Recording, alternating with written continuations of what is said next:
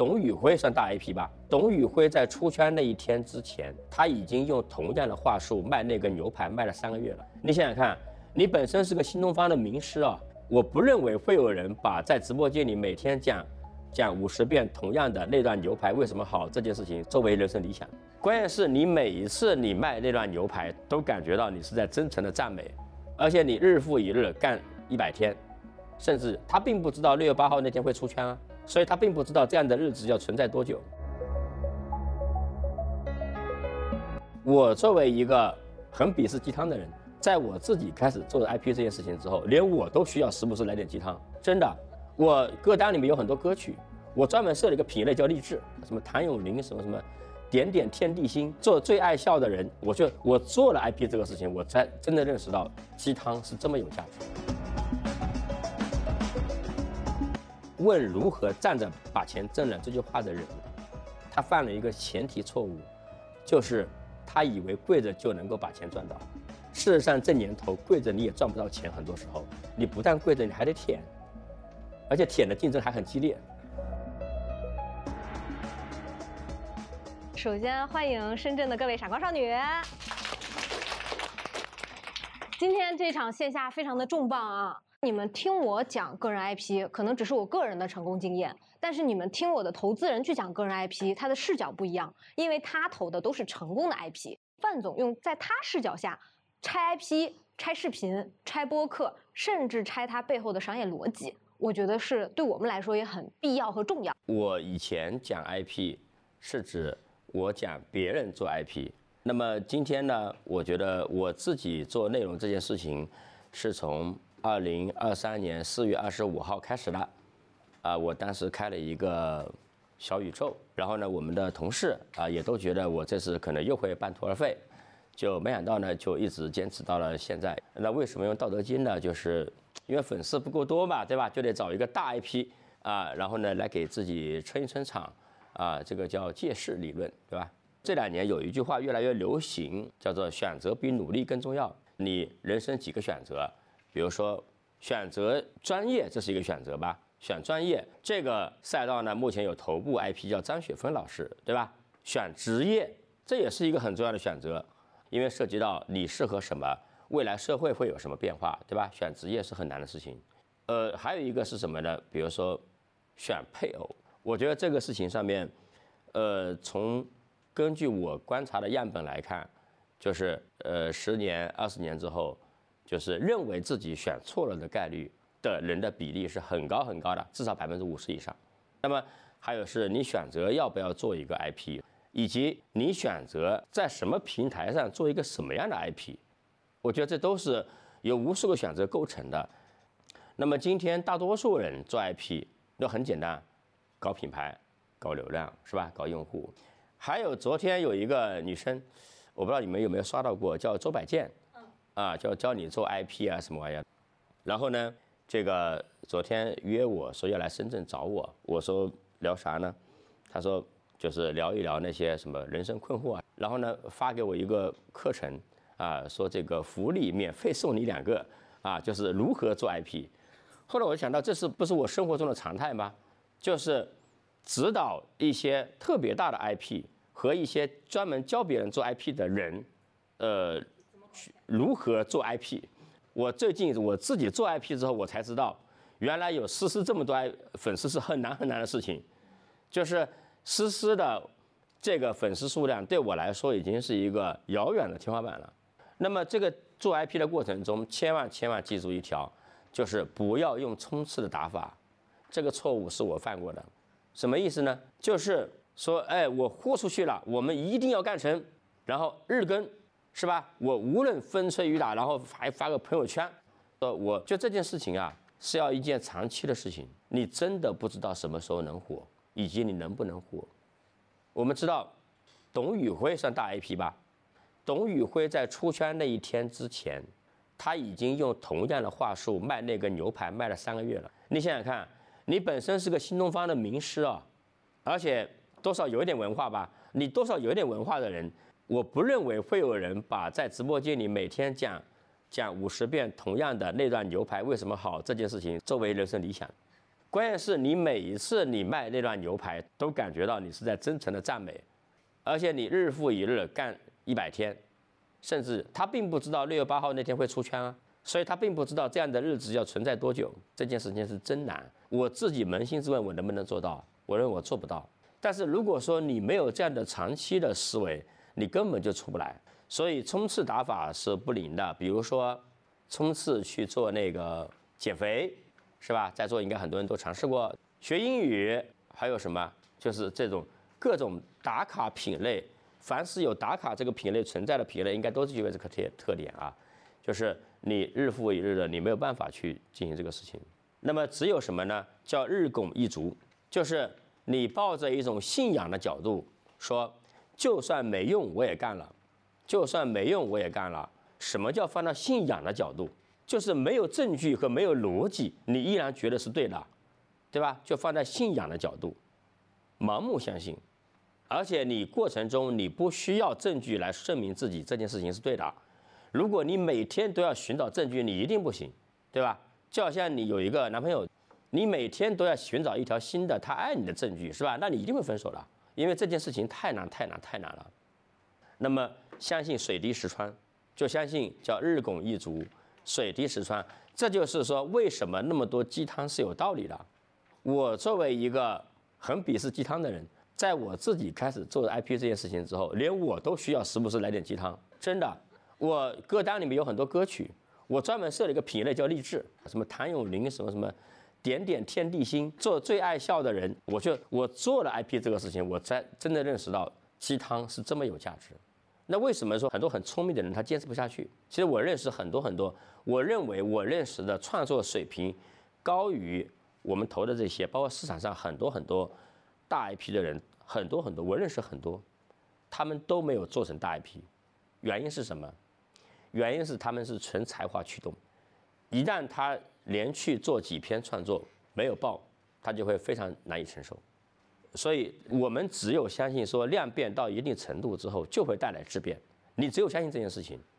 所以老子说啊，飘风不终朝，骤雨不终日，就是说你用冲刺打法你是很难进行一段长跑的，很难很难，啊，就冲刺打法是不能够让你做 IP 这件事情的，啊，那么我在这一次新的做 IP 的尝试中，我就经历过两个这样的阶段。我做小宇宙，我做第一期，第一期是八百个粉丝，因为我强行的点对点的发给了一些人，然后又发了一期两千粉丝，好，然后就不怎么涨了，因为该刷脸的都刷完了，然后接下来的几期就完全的就又没有任何动静了。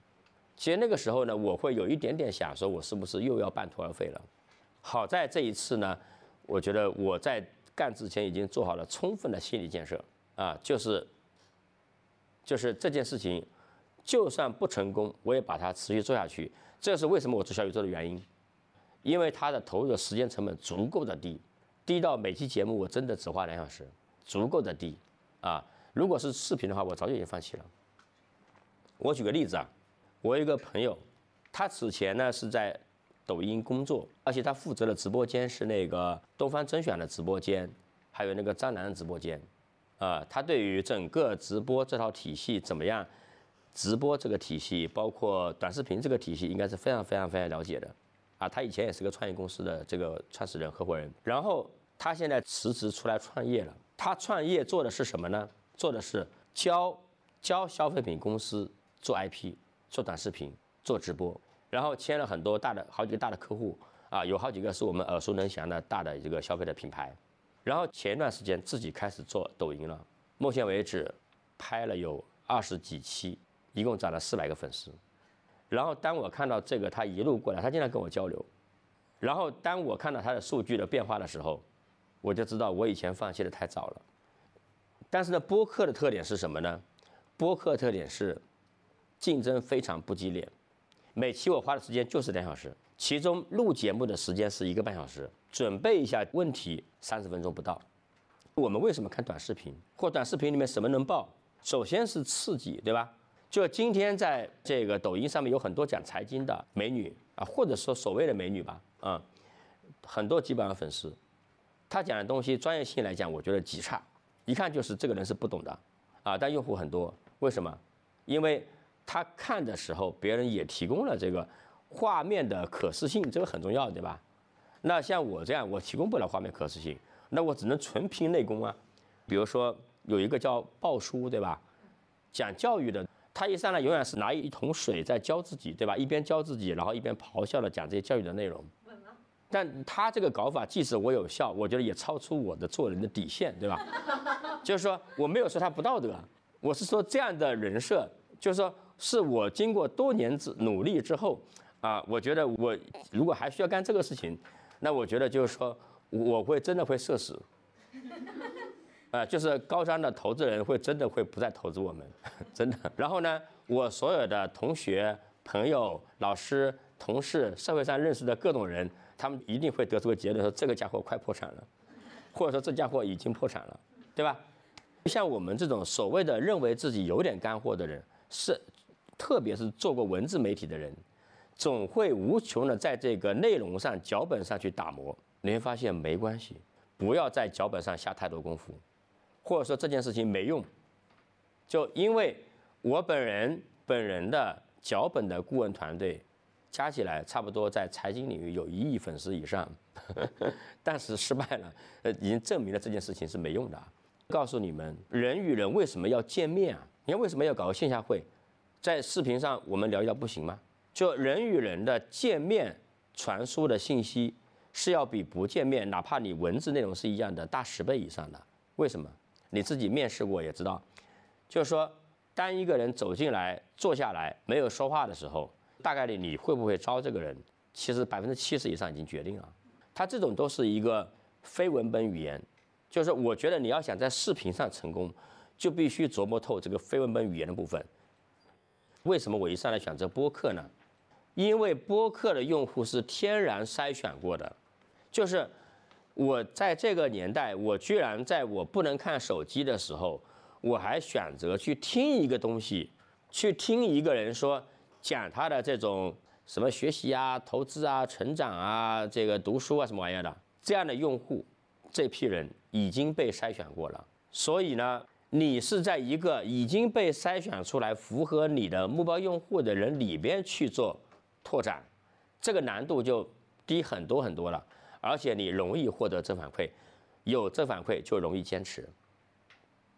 你包括喜马拉雅，喜马拉雅十周年的时候。还专门对我做了一次采访，我在喜马拉雅听，一共听了有一千几百个小时。一个人讲佛教的，叫贤者之无涯啊，这个人我在各种分享中分享了很多遍啊。他讲的佛教非常非常的好听，非常非常的精彩，而且绝对免费啊，这是我的一个观点啊。任何一个讲佛教并且收费的人，他一定不值得听。为什么呢？因为你和你所讲的东西本质上相冲突，是吧？他以前也是个基金的合伙人，啊，然后呢也赚了一些钱，然后他就退出了投资圈，他就把传播佛教作为他终身的理想。以后的人再想了解佛教，就不要去读佛经了，听我的东西就可以了。他有这么个宏大的理想。播客的群体，根据我目前来讲呢，是确实是很多是铁粉，这是思思告诉我的，是吧？嗯。视频是泛粉，因为一个人听你的播客，他如果能够听听几集，相当于这个人花了三个小时时间完整的听你说话，而且是在他自愿的情况之下，大概率他对你的认可度是比较高的，是比较高的。但是视频是什么呢？视频是一个巨大的池子，你可以给你随时的给你炸开来，它有很多泛粉，所以这两个事情都是要的。我因为做这个播客呢，我认识一个人，就是这个知识星球的创始人吴鲁佳。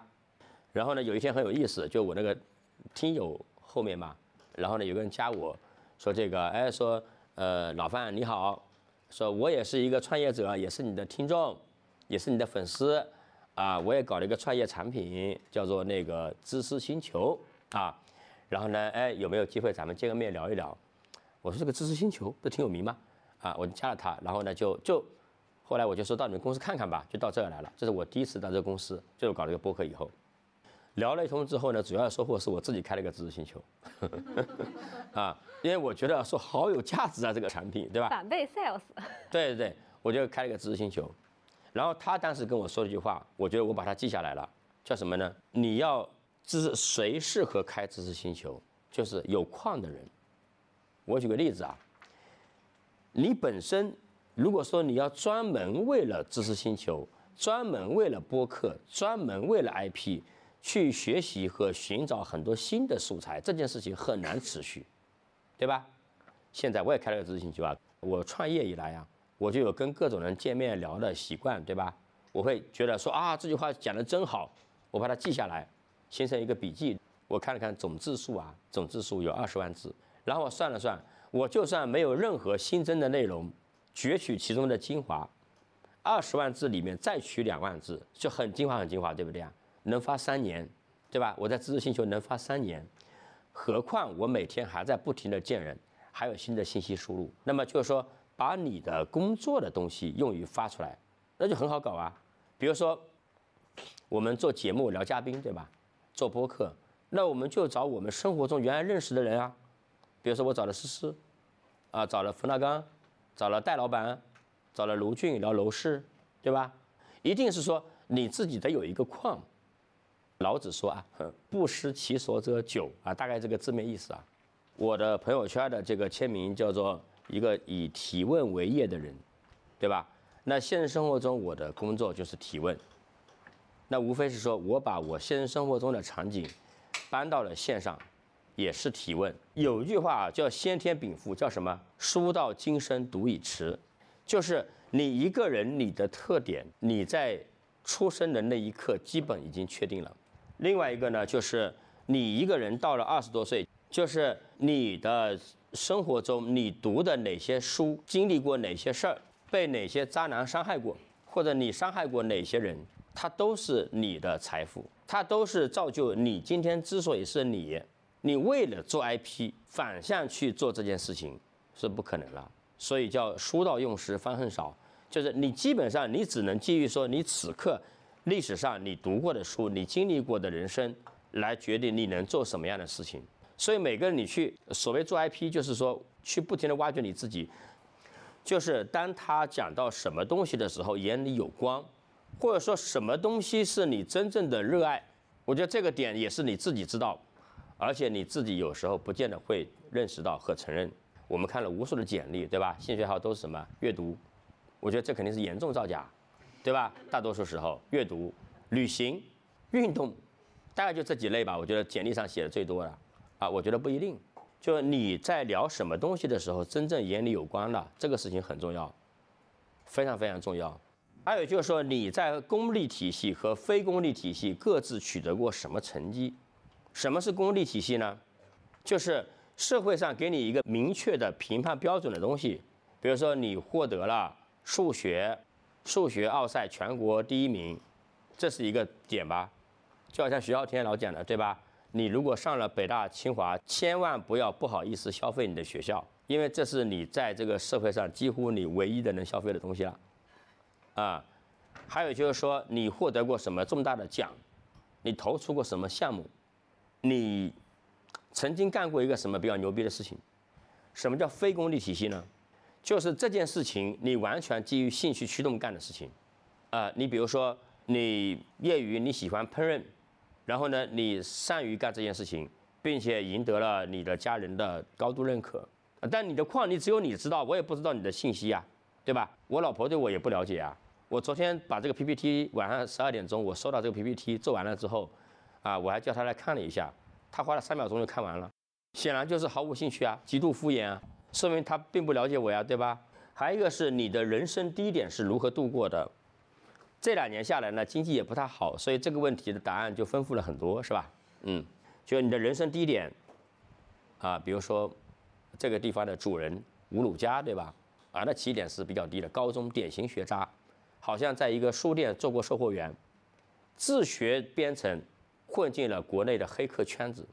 还有是那个有一期上过我节目的是叫吕白，写了无数本那个新媒体的爆款畅销书，对吧？他就是高中绝对学渣，绝对学渣。他本来是他父母是当地比较有钱的一个企业的企业主。后来高三的时候，那公司挂了，突然发现自己要好好学习，在高考前最后几个月逆袭，考上了一个航空飞行学校，这个也算一路逆袭啊，这也是算是人生我觉得有一点波折的，啊，还有就是这个我前面投过一个叫马哥能源频道，很典型的，高中毕业也没考上大学，去做了厨师，他在黑龙江大庆做那个炒菜。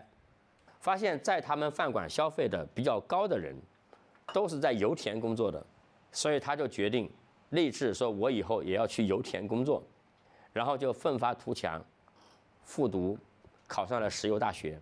毕业之后去了一家世界五百强的油田服务公司工作，然后就走上这个道路。这也算是什么人生低点嘛？我觉得算是对他来说，对吧？后来干了干，找到了什么？找到了自己的眼里有关的热爱的点。就是每一个人的人生低点，我觉得都是一个挺值得聊的事情。有一句话叫“油鸡汤”，叫“今天让你流泪的事情，总有一天你要笑着把它讲出来”，对不对啊？再往下，我们叫六看，这是我们看创始人的这个点啊。我们叫四气，这个四气呢是按顺序排列的。第一步叫杀气，杀气就是胆子大，是吧？王健林老师说：“清华北大不如胆子大。”我觉得。昨天你们听过徐浩天的课，对不对啊？他就非常符合这个胆子大，对不对啊？他有很多的才华，但首先得胆子大。第二个有灵气，灵气是什么呢？灵气是同一个事情，你总能够想到不同的答案和解决方式。你比如说，我举个例子啊，我现在我这个节目的剪辑，我就交给我这个小助理了，然后让他来剪辑。我跟他说就大胆剪辑，就什么都可以剪掉。为什么呢？因为我觉得他有一定的灵气。因为我自己剪会舍不得剪掉很多我认为重要的，但是其实对用户没有价值的东西。还有叫做志气，就是想做大事，对吧？另外的正气是什么呢？正气就是说，我觉得能够走得很远的还是正气。几年前我觉得大家讨论说这个都什么啊？这个讨论滴滴和美团到底是谁能成为一个更大的平台？啊，讨论的是这种各种星辰大海的事情。我觉得今天大家更多讨论的是什么？是这个如何做一个。小的公司，对吧？或者说，叫做一个好的个体户。其实我觉得大多数的人，首先，如果说你只是做一个很起点，不追求很大的事情，你甚至可以不考虑趋势。但是你要想让自己更加顺风顺水，做的更加容易，你还得干顺应趋势的事情，对吧？叫做红利。第一个是社会变化的红利，社会变化包括什么？宠物更多了。不愿意结婚的女生更多了，老人化、老龄化，不愿意生小孩的女生变多了，还有社会上的焦虑感。我其实我挺喜欢看社会八卦，我觉得每一个社会八卦背后，都有着非常非常大的红利机会。就你要关注一个什么点呢？在朋友圈刷屏的是什么东西？呃，对，前两天是茅台瑞幸，一个东西能刷屏。一定反映了说它戳中了这个时代的一个非常非常共同的一个情绪的一个点，而这个点往下去挖，它就是一个巨大的机会，它就是红利，说明在这个点上你不需要太费力就能传播，对吧？还有技术变化的红利，什么意思呢？主要是平台红利，比如说前些年的微博，前些年的公众号，可能前两年的抖音、快手。我觉得今天的播客有一点点的红利，有一点点的红利，就是大家在闭屏的时候听一点东西，好像还是还是有这个需求的，但这个需求一定不会主流。还有是政策变化的红利，是吧？啊，那你比如说有的事情原来不允许干，后来允许干了，这样的事情不多啊。那么有的事情是这个原来允许干，后来不允许干了啊，这种事情比较多啊。那么每一个变化之后都有一些这样的一些红利，然后还有一个啊，就提醒大家注意的，千万千万杜绝一个想法，说这个事情我干的是不是太晚了？三年前就有好多人，包括我认为干抖音太晚了，是吧？今天有很多人认为干视频号太晚了，干播客太晚了，我觉得都不晚。老子也讲了嘛，就不敢为天下先，对吧？段永平来了一句更直白的：“敢为天下后。”你看那个段永平搞那些东西，那个手机当年步步高电话机，后来的 OPPO、vivo 手机，包括拼多多，他投资的对吧？包括极兔快递，都是在这个市场已经觉得非常非常成熟，已经非常成熟，已经几乎没有机会的时候，居然还能杀出来，这就是一个，就是你不要怕，你不要怕晚，这就是我们大家个体创业、个体做 IP 和做一个大的平台完全不同的。就是你到了二零二零年的时候，再做个抖音已经不可能了，对不对？但是你做一个抖音上的 IP，依然有很大的机会。去年依然杀出了董宇辉这么东方甄选这么大的 IP，所以我觉得这个机会依然是很大很大的。事实上，东方甄选的团队在走出这个道路之前，他们也找了很多很多那样做直播的人，这种什么三二一上链接，也找了很多这样的人，经过尝试训练之后失败了。觉得这个东西我真干不来，然后才走向了这样的一条道路，对吧？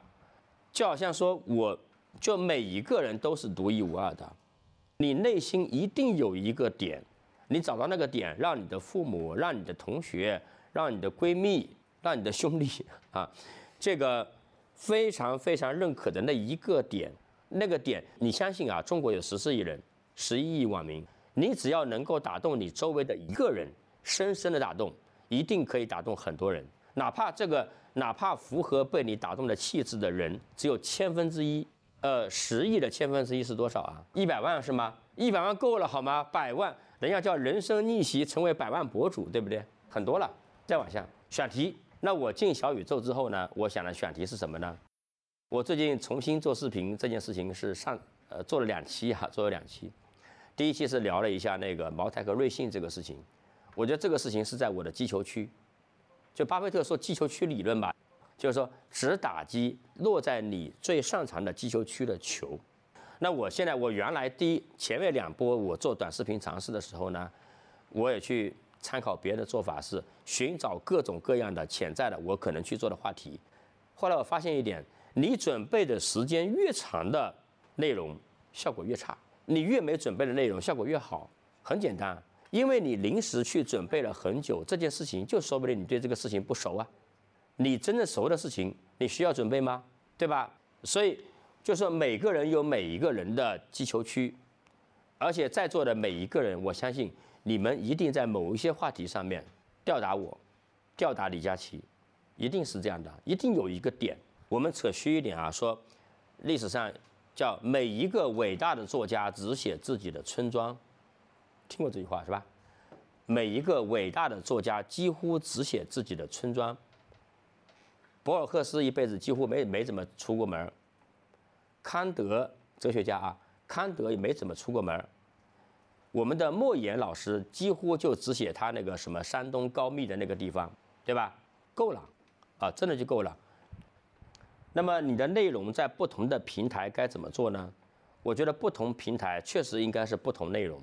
比如说，我能够在小红书能火吗？你肯定不行啊，至少此刻的我一定不行，对吧？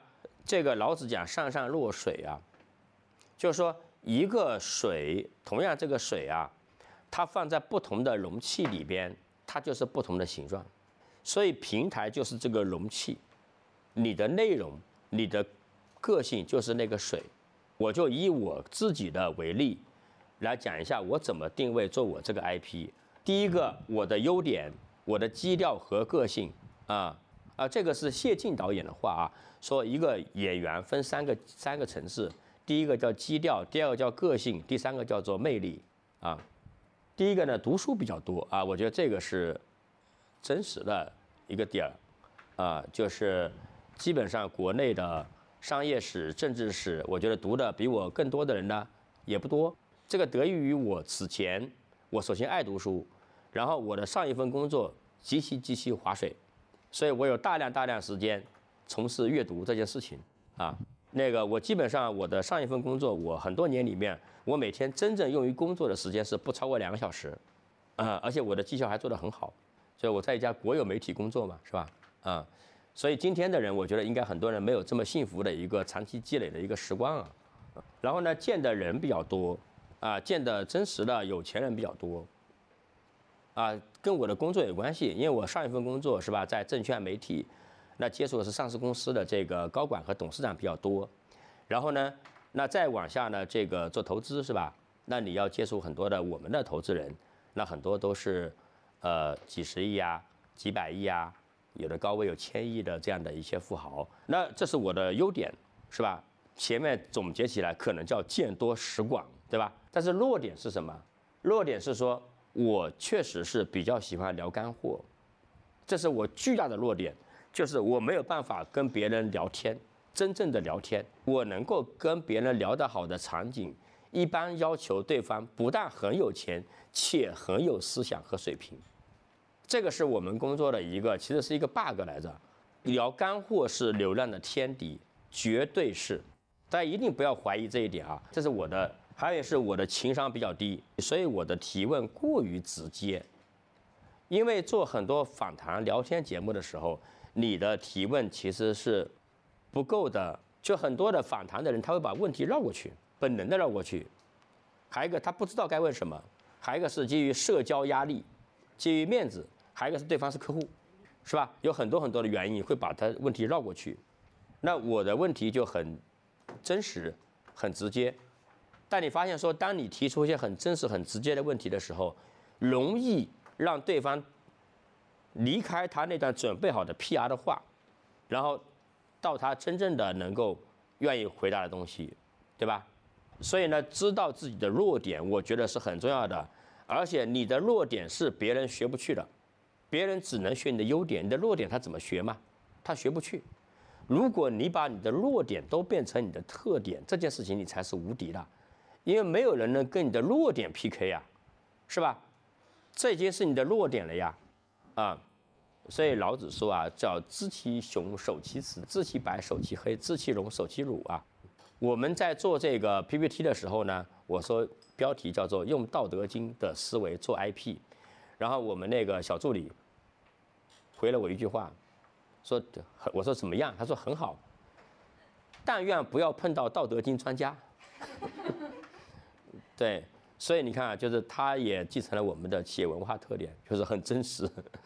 嗯，IP 打造的三个境界，第一个就是把你的优点发挥到极致；第二点就是把弱点变成特点。啊，老子说的叫什么？反者道之动，弱者道之用。啊，就是。没有人能够战胜你的弱点。今天您说的用《道德经》的思维做 IP 嘛，对不对？那其实，在座的各位，我不知道有没有谁读过《道德经》，反正我肯定没有从头到尾读过。我们今天扣的这个内核，您觉得《道德经》核心的这个 point 到底是什么？它有四个字啊，叫“道法自然”。什么叫自然？就是你做你真实的你，做你真实的你，不要去强拧自己。你做真实的你，把你真实的一面、特别好的一面、优点，甚至是很多人认为不好的弱点，都充分的表达出来。但是要表达的很好，这叫什么？这叫赤子之心。然后你自然就能吸引到一些和你这个特别强的特质吸引的人就可以了。这就是它的一个底层的一个精髓，就是道法自然，就自然嘛。我一直有个困惑，理论上啊，理论上咱们关起门来自己说，高张已经不投 IP 了，在高张不投 IP 的这一年，您冲出来做个人 IP，甚至有很多上市公司的老板、创投家去做个人 IP，这个时机到底是怎么回事？为什么你都不投了，大家反而开始做了呢？是这样的，因为你原来，你原来是把 IP 变成一个商业公司，那今天是什么呢？今天是说，我把 IP 变成我的生存方式，就是说，你相当于是我这个叫什么呢？我这个我做 IP 相当于叫什么叫品牌自播啊？比如说，我假设我投的还是 IP，我就很简单，我只要让别人知道我投了这些 IP 就行了。我们的团队没有这种要做 IP 的压力，为什么呢？因为你去跟一个国内做新媒体的人说，说我们投的这一堆的项目，多多少少他知道几个。他多少知道几个，或者说你甚至可以认为他如果我们投这堆，他一个都没听说过，这个人就不该投，是吧？但今天是什么呢？今天是说我们接触了各种各样的人，他真的有可能不在这个圈里面。江湖上很多人也不知道有高端资本存在，所以，所以我觉得就是类似于品牌直播嘛。是吧？原来我们是说，相当于是我们投资，相当于是赞助了一个媒体，赞助了闪光少女。那现在别人就说啊，闪光少女原来这个圈子的人，好像我目标受众不是这些人了，我目标要覆盖新的受众，那我就要做直播，就是这样子，啊。那按您这样的说法的话，做 IP 到底是变难了还是变容易了？换句话说，当市场环境变化的时候，干 IP 这件事情已经不存在商业模式了。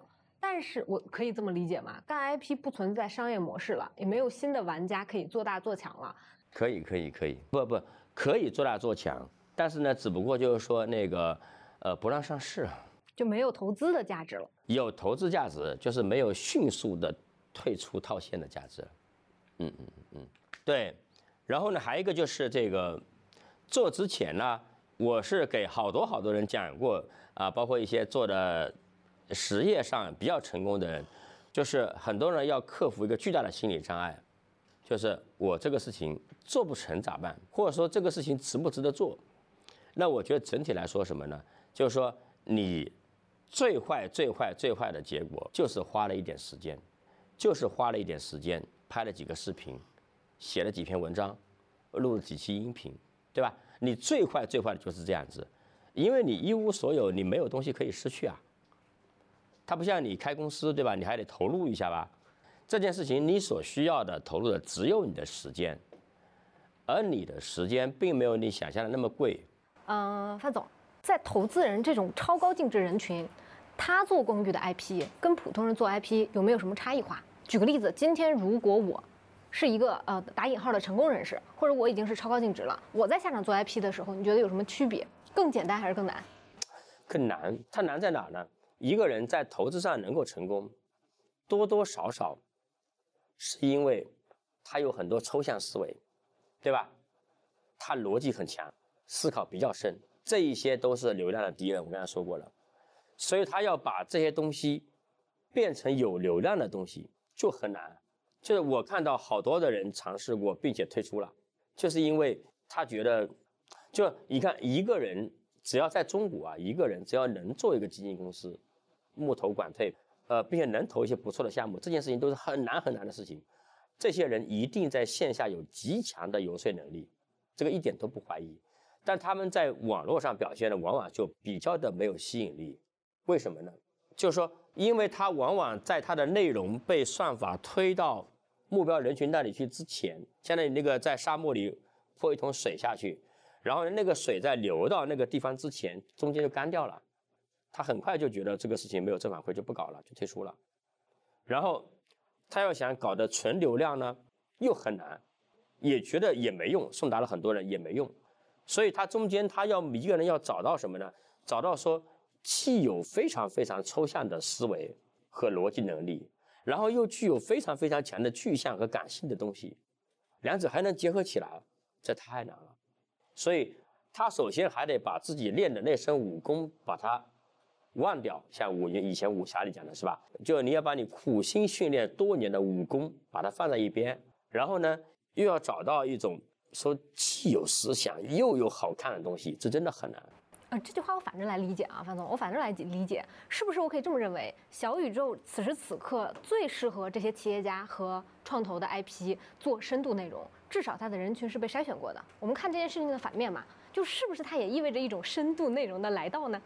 它非常适合，但就那么多人，就那么多人，就在中国愿意每天花一个小时时间听一点深度内容的人，这个人数在人群中的占有率是很低很低的，我觉得应该不超过百分之五，百分之五多少？五千万？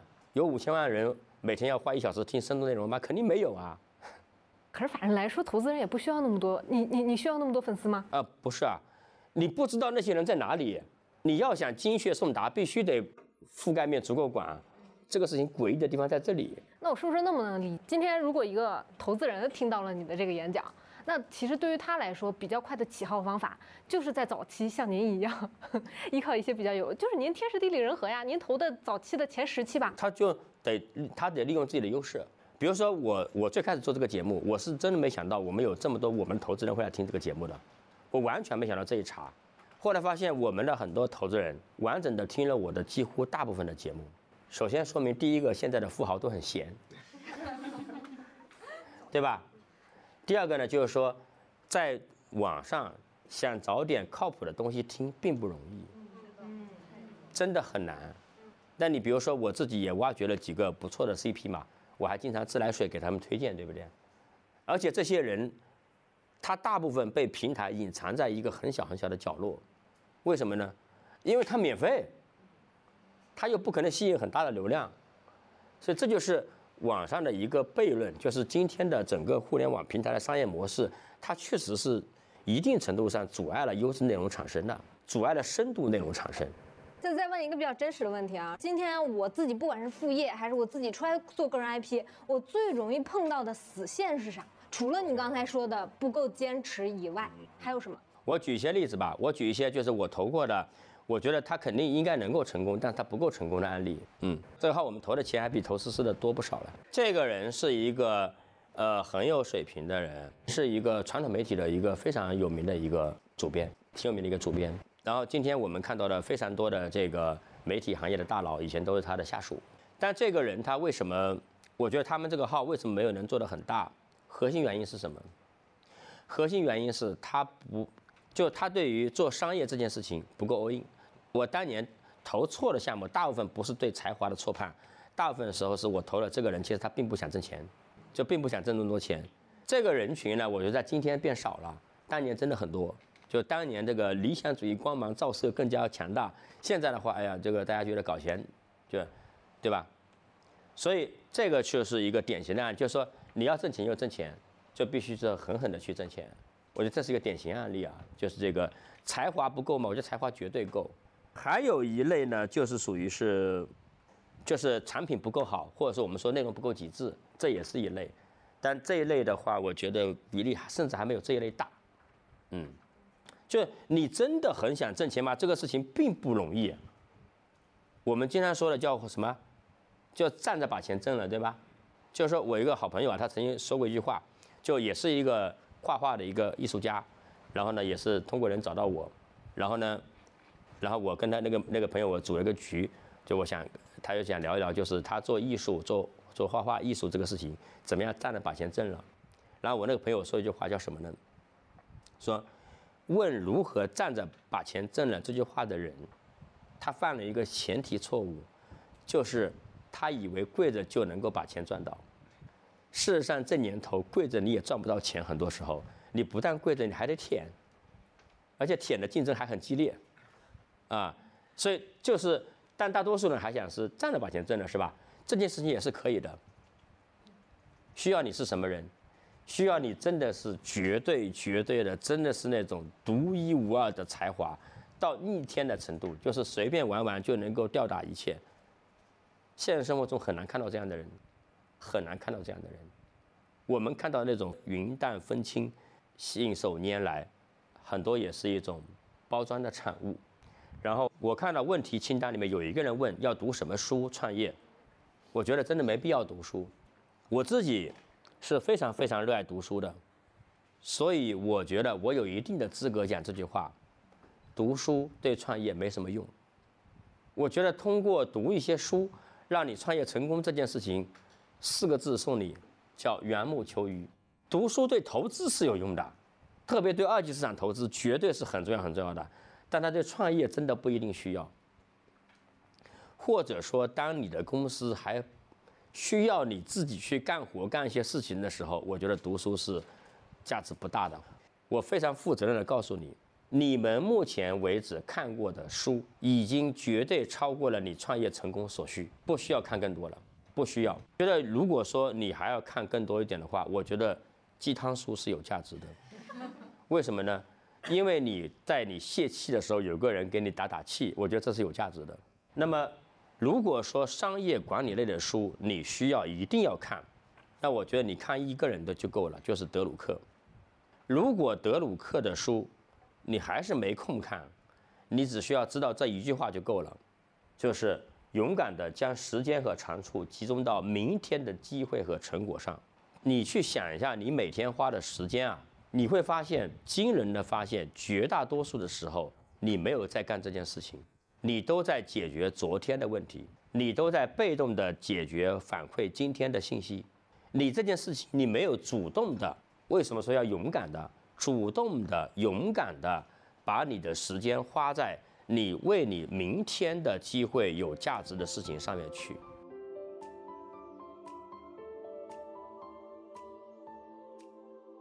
有没有现场的问题？范总，嗯然后我想刚才范总就讲到做个人 IP 是需要坚持和日拱一卒嘛，嗯我觉得这个可以帮助我在接下来面对比如说流量危机啊、选题压力的时候坚持下去啊、但这个我有一个疑惑，就是看起来做个人 IP 像是一个无限游戏，就是范总之前可能耕耘视频号、耕耘抖音，然后到呃目前做播客有一些呃自己的想法。呃，但是我们广大女生想做个人 IP 的，肯定是想通过，就我们拿创业来说，它是一个项目制，我需要有至少有节点吧，以及我取得什么样结果，对吧？那我们当做一个有限游戏来看，就是我怎么判断？就是刚才呃范总给了一个六看的一个路线，我想问的问题就是我怎么判断我我我选的这个路不对？另外就是您作为投资人的角度，就你可能你一看这个人他在他目前的路线上可能就是鬼打墙，然后你就不会觉得他他做这样他继续坚持也是没有意义的。用什么方式来判断他现在的这个呃路子就不对？嗯，就不要让再有执念这样一个一个提问的一个想法。OK，是这样的，就是说那个日拱一卒啊，是一个鸡汤，是很有道理的。但是你验证你自己不行，其实需要的时间是很短很短的。为什么呢啊？就我刚才只讲了，说这个董宇辉在出圈那天之前，好长好长时间，对不对啊？都是默默耕耘，对不对啊？这只是真相的一部分。真相的另一部分是什么呢？董宇辉在那天出圈之前，已经有了一条非常明显的上升曲线了，这是另外一部分。就是说，你是能，比如说我们说数据很低很低的时候，你依然是能看到你的数据的变化的。比如说，你你上来是一开始五百个播放，对吧？啊，比如说我举个例子啊，我就举我最低最低的案例的例子，你很难找到，不应该说你不可能找到在中国一个只有一千四百个抖音粉丝的人出来讲 IP 方法论了，所以我提供了一个绝无仅有的样本，就是说，你看到的是这个粉丝数据纹丝不动，还是一千四百多个，对不对？但是我和我的小助理看到的是令人激动的变化，是什么呢？我们的第一条复出之后，我们的第一条视频只涨了两个粉，我们的第二条视频涨了二十个粉，所以我们觉得自己获得了极大的正反馈。所以，但是你拉出用望远镜回头一看，你会发现说这个号怎么搞了半天纹丝不动，还是一千四百个粉儿。但我们看到的是波澜壮阔的进步，你知道吧？所以说我说的，就你验证自己行不行这个事情是很快很快的，基本上一个月时间就可以验证自己不行了，很快，比你想象的快很多。你给一个号，对吧？你看每一期的数据，很快可以看到行不行的。嗯，所谓的日拱一卒，它每每天后面都有大量数据可以复盘的，这个数据是很直接的。嗯，那您作为投资人角度呢，就是你看见哪些人在某些领域里挣扎，也没有什么突破的时候？我觉得今天的年轻人，你们这些人，比我们这些人要幸运很多很多很多倍，因为在一个传统媒体时代，真的有一种可能性叫做怀才不遇。今天我觉得这个我们这个社会这个国家，至少在做内容输出这件事情里边，已经彻底杜绝了任何怀才不遇的可能性，根本就不可能有怀才不遇这件事情。所以，一个有商业价值的 IP，你在你很早的时候，它自然就会早表现出商业价值。你知道中国有多少多少的人天天在绞尽脑汁寻找还没有被商业挖掘的高 ROI 的内容在投放吗？很多很多呀，对不对？所以你很早的时候就会有人来找你啊。比如说我举个例子啊，我以我自己真实的体会，对不对啊？我的视频是不是只有一千四百个用户？但是我们已经接到了这个有几波了，是吧？就是说有中国有非常非常多的人在拼命的想跟你合作做一件事情，所以一定会有人来找你，问你接不接广告啊，对吧？就是说你你甚至不用主动去找，商业自己会来找你。我就是当你折腾一些事情的时候，基本上我见了这么多人，基本上他们都在很早的时候就有有一个时间点说，哎，有人问我这个钱我赚不赚，很快，如果你折腾了很久都没有人来找你，大概率是别人还认为你没有那个价值。嗯。那我还有一个补充问题，就是大部分做个人 IP 的呃人，大家都是一个人是一个团队这样的模式，现在也比较主流。那这种情况下，我们会有很多的欠缺嘛？就比如说呃，具具一个具体的问题，就是怎么给自己设定小目标？一个亿吗？不是，不是，不是，不是那个小目标，对，就是呃，我要完成什么样的任务，然后怎么去达成？就拿很多，比如说播客主一样。呃，我要怎么给自己设定一个呃合理的目标？就每个人的欲望不一样，对吧？目标不一样。嗯，我觉得一个人的状态之下其实是够了的，除非你是像我一样手残，就是完全不会剪辑这些事情。但我觉得最对你们这个年龄段来说，我觉得都没问题，是吧？那么呃，我觉得你可以设置一下，说到多少粉丝量。小宇宙的话，我觉得算是多少啊？我我感觉有点体感的，应该是到五千粉丝啊，五千粉丝或一万粉丝就不少了。五千粉丝，我觉得就不少了。我觉得可以设一个事件，就是第一次有人，第一次有人愿意给你钱，我觉得这是一个很硬、很硬、很硬的标准。就第一次有人愿意给你钱，是很硬的标准，哪怕是两百块钱，就有人两百块钱找你发一条东西，我觉得也是，就至少证明了这个是闭环了嘛。我觉得这个很重要，就是你第一次赚到这个钱，很重要，嗯。啊，我我补充一下啊，我 get 到他什么意思了。我觉得是这样啊，如我们不算流量，我们算现金流。就是我觉得今天你们做 IP 要算一个东西，我我我前两天看全安他们团队根本没算，他们团队的商务是不说我们每个月收支平衡的点到哪里的。你们先定一个收支平衡点，这个收支平衡点就是你一个人如果带一个小助理，你每个月的花费是多少？你的单位时间成本是多少？我这个月至少要赚到多少钱？那你专业比我比我专业太多了。没没没没没没。就是说，首先你得能自养活自己嘛，就是这个意思嘛，养活团队嘛，这个意思吧？是吗？对，我我觉得你得找到那个线是多少，你可以高，你也可以低，但是你得有那个线。但是你如果没有那个线，完蛋了，你肯定巨亏，因为你没有这个感知，没有感知，我觉得今天已经不太可能闭着眼赚钱了。我觉得对于今今天的来干这个事情来说，就是。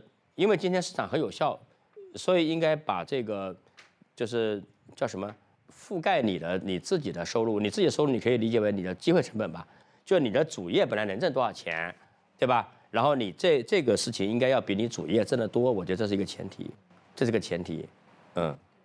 提这个问题原因是发现很多大家呃出来做个人 IP，要么是副业，要么是呃自由职业，呃没有坐标系，没有坐标系就不知道哎我到底该跟谁比，怎么比，多少是合理的？我就跟自己比啊，就是说你原来挣多少钱，这是你原来的这个水平，或者说你的资源决定了你就能挣挣挣那么那么钱啊，对吧？然后你跟自己比啊，就你的这个东西什么时候超过你原来干这件事情之前的收入？我觉得六神磊磊最近跟我聊这期节目里，他就讲了这个点，就他是什么时候辞职的，就是当他的这个写文章，六神磊磊读金庸这个事情，他每年赚的钱是他的本职工作收入的三三四倍的时候，好像是，他就辞职了。为什么呢？因为他觉得就算是这个事情也没干得多好，但是他就相当于是给自己多了三年的时间去寻找方向。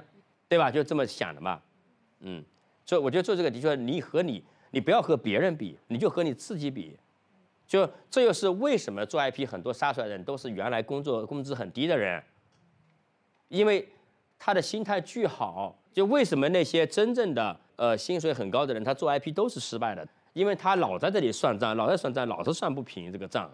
所以你原来跟你原来收入比，什么时候超过你原来收入的？一倍就超过你原来收入的时候，是代表这个事情可能行了。当他搞到这个你原来收入的三倍以上的时候，就说明这个事情很行很行了。嗯，就对标对标。给范总点掌声哈。今天我感觉是这个我在接受培训好吗？就是说大家现场来教我怎么样做做做输出，你知道吧？因为我我确实我平时没有干过这种啊，我觉得这个。回头我应该给你培训费了。啊，继续多来一些问题，让我再进一步实操实施的这个方法论。范总，我想问一下，就是作为专业型人才，可能很多人他其实没有那种商业思维，可能更多就是有一项一门擅长的技术。那他如果他要去做创业，或者是做一个创始人的话，其实他可能会钻到那个事情本身上面去，然后就缺缺了很多切换思维的模式，就可能很多都是着在那个实事上面，然后就很难把自己的东西，就是去做要做很好的创业，或者是做有价值的一个那个创始人 IP。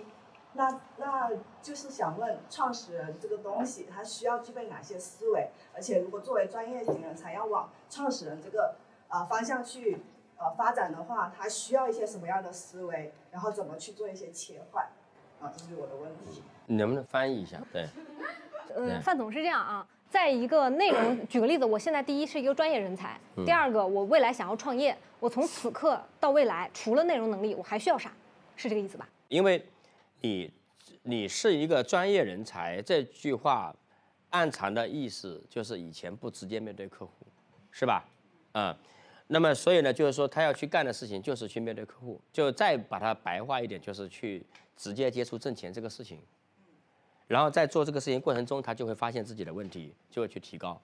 我们相信，因为他既然能成个专业人才，他一定是有这个学习能力的，啊，所以就是去直接面对客户啊，去挣钱啊，他的过程中就补上了啊。那如果他已经有自己的团队，已经是就是他是偏技术型人才，或者是刚刚说的那个油马体育，他可能在专业部分或者是还有自己的技能上面是比较强的，但是他可能其他地方会比较薄弱。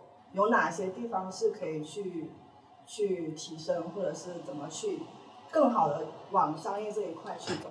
从我观察的点来看啊，嗯，就是说有些事情是不需要一门课来教你的，你只需要去做这件事情啊。我觉得商业基本就是这样子，就他自己去接触。关键是说那个，首先我觉得要要打消一个创始人要打消我要招聘一个懂商业的人来做我的合伙人和我的搭档的这个念头，我就要打消这个念头。就这件事情你不可能找得到，在早期。你很大之后，其实那时候你已经会了，啊，就是说你你早期有这个念头的人，基本上我观察都失败了，都失败了。嗯，作为一把手来讲啊，我们说呃马斯克也好，乔布斯也好，其实他都是一个非常优秀的商人，对吧？他是懂懂点技术，啊，所以呢，你你首先我觉得去去干，这是第一位的，大部分人死在这上面了，然后干的过程中你自然就会了呀，就自然就你下水游泳自然就会了。但中间你可能说去你的客户，你的每一个客户都是你的培训老师啊。本质来说，对吧？然后你中间什么上点课、看点书，我觉得很很简。那相当于其实这条路还是要自己走出来才。就你不要有任何这个人不要有任何幻想，说去招聘来解决这种问题。就招聘能解决技术问题，甚至能解决一些实操的呃一些产品的问题，但是商业这件事情是通过招聘解决不了的。否则的话，你就不应该干创始人。对于绝大多数人来说啊，除非真的是那种很硬核、很硬核、很硬核的高科技，嗯。那很技术，就是很钻到技术里面的人，他是否适合去做创始人？呃，因为这个大多数人从小到大，我们从小到大上的课、上的学都不教商业这个点，学校里其实也不教，商学院也不教，对吧？所以基本上你可以默认为每一个人此前都不会这个事情，都是被教的，都是在社会中去学的，所以你没有办法去判断这个人适不适合。但是我们说能够做一个比较牛逼的商业公司的技术型公司的创始人，他此前都是搞技术，比如看过奥本海默看过吧？表面上来讲他是一个很技术的人，对不对？他其实他具有超高的管理能力啊，你不觉得吗？他那帮人其实挺难管的。所以，所以我觉得说，就要去自自己去尝试，没有别的选择。所以需要管理能力、商业能力，还有一些其他的。对啊，呃对，而大部分在实践中获得，学也没啥用。呃，就是为什么说学这些经济学、管理学、商学院的理论毫无用处呢？因为大家想一下这一个问题啊，我们从所谓的回到本质想这个事情啊。在这些理论产生之前，世界上有没有伟大的企业家和商人？有，有啊，说明这些理论有和没有不重要。就是那个我们说历史上古今中外都有很多很牛逼的商人，对不对啊？他肯定他肯定没有学过今天我们商学院里面的任何一门课程，对不对？所以没用啊。就好像说我们那个呃，为什么说很多人去说那个什么学博弈论，对吧？啊，什么一些那个去计算那些，我觉得这种一点用都没有，因为世界上很多精通人性的博弈大师，啊，我们说什么拿破仑、毛泽东、什么丘吉尔那些人啊，他们没没有任何一个人懂得半句博弈论的话，什么囚徒困境没听过，不重要，啊，所以这就我经常跟大家讲，就是什么呢？叫少看书，啊，读书无用，嗯。啊，我再给范总翻译一下好不好？嗯我我再帮你再翻译啊，来来来，没有你活不下去了。不是不是，因为我们第一次，我们还没有到熟能生巧。对我我特别能 get 到你的意思，因为我特别害怕一件事儿。昨天范呃，那昨天昊天那一场，我讲了一个洞察。我说今天大部分人创业就跟我们上学学课程是一样的。举个例子，我们之前有一个女性用户，然后问我说：“思思，我这段我前段时间被裁了，然后我要这段时间要提升自己，所以我报了一个英语班。大家 get 到吗？要么英语，要么健身。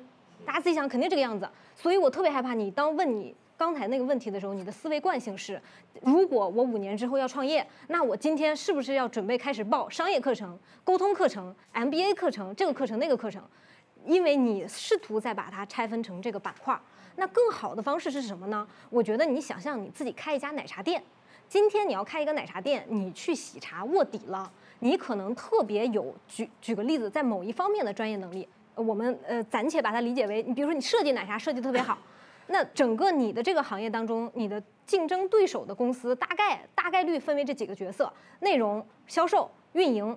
这几个岗位还有视觉，大概咱们大概分为这四个岗位，对不对？那你要去看第一个哪些我还不会，就比如说销售我就不会，那你就得找一个地方学销售，或者是你能接受你从今天这一刻开始去用你自己的客户实践自己的销售能力，对吧？运营能力你不懂，你就要学，你先把它拆分成这样大的能力，而不是什么我要学管理能力，管理能力是不需要学的，销售、运营和我我自己觉得就是这种内容生产就是技术是一定要学的。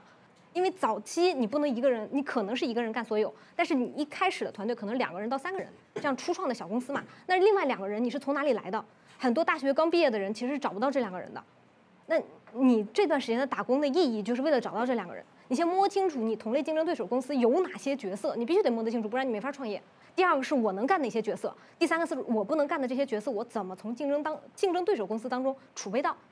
你这三个都弄完了，你再开始创业，呃，低风险。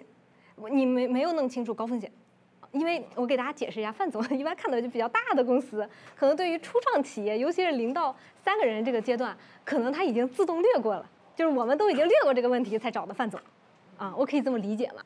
但是我觉得很好的一点就是大家提前知道商业这事儿没有那么难，对不对？也提前感受到了你大概在什么阶段可以去碰撞这样的投资人。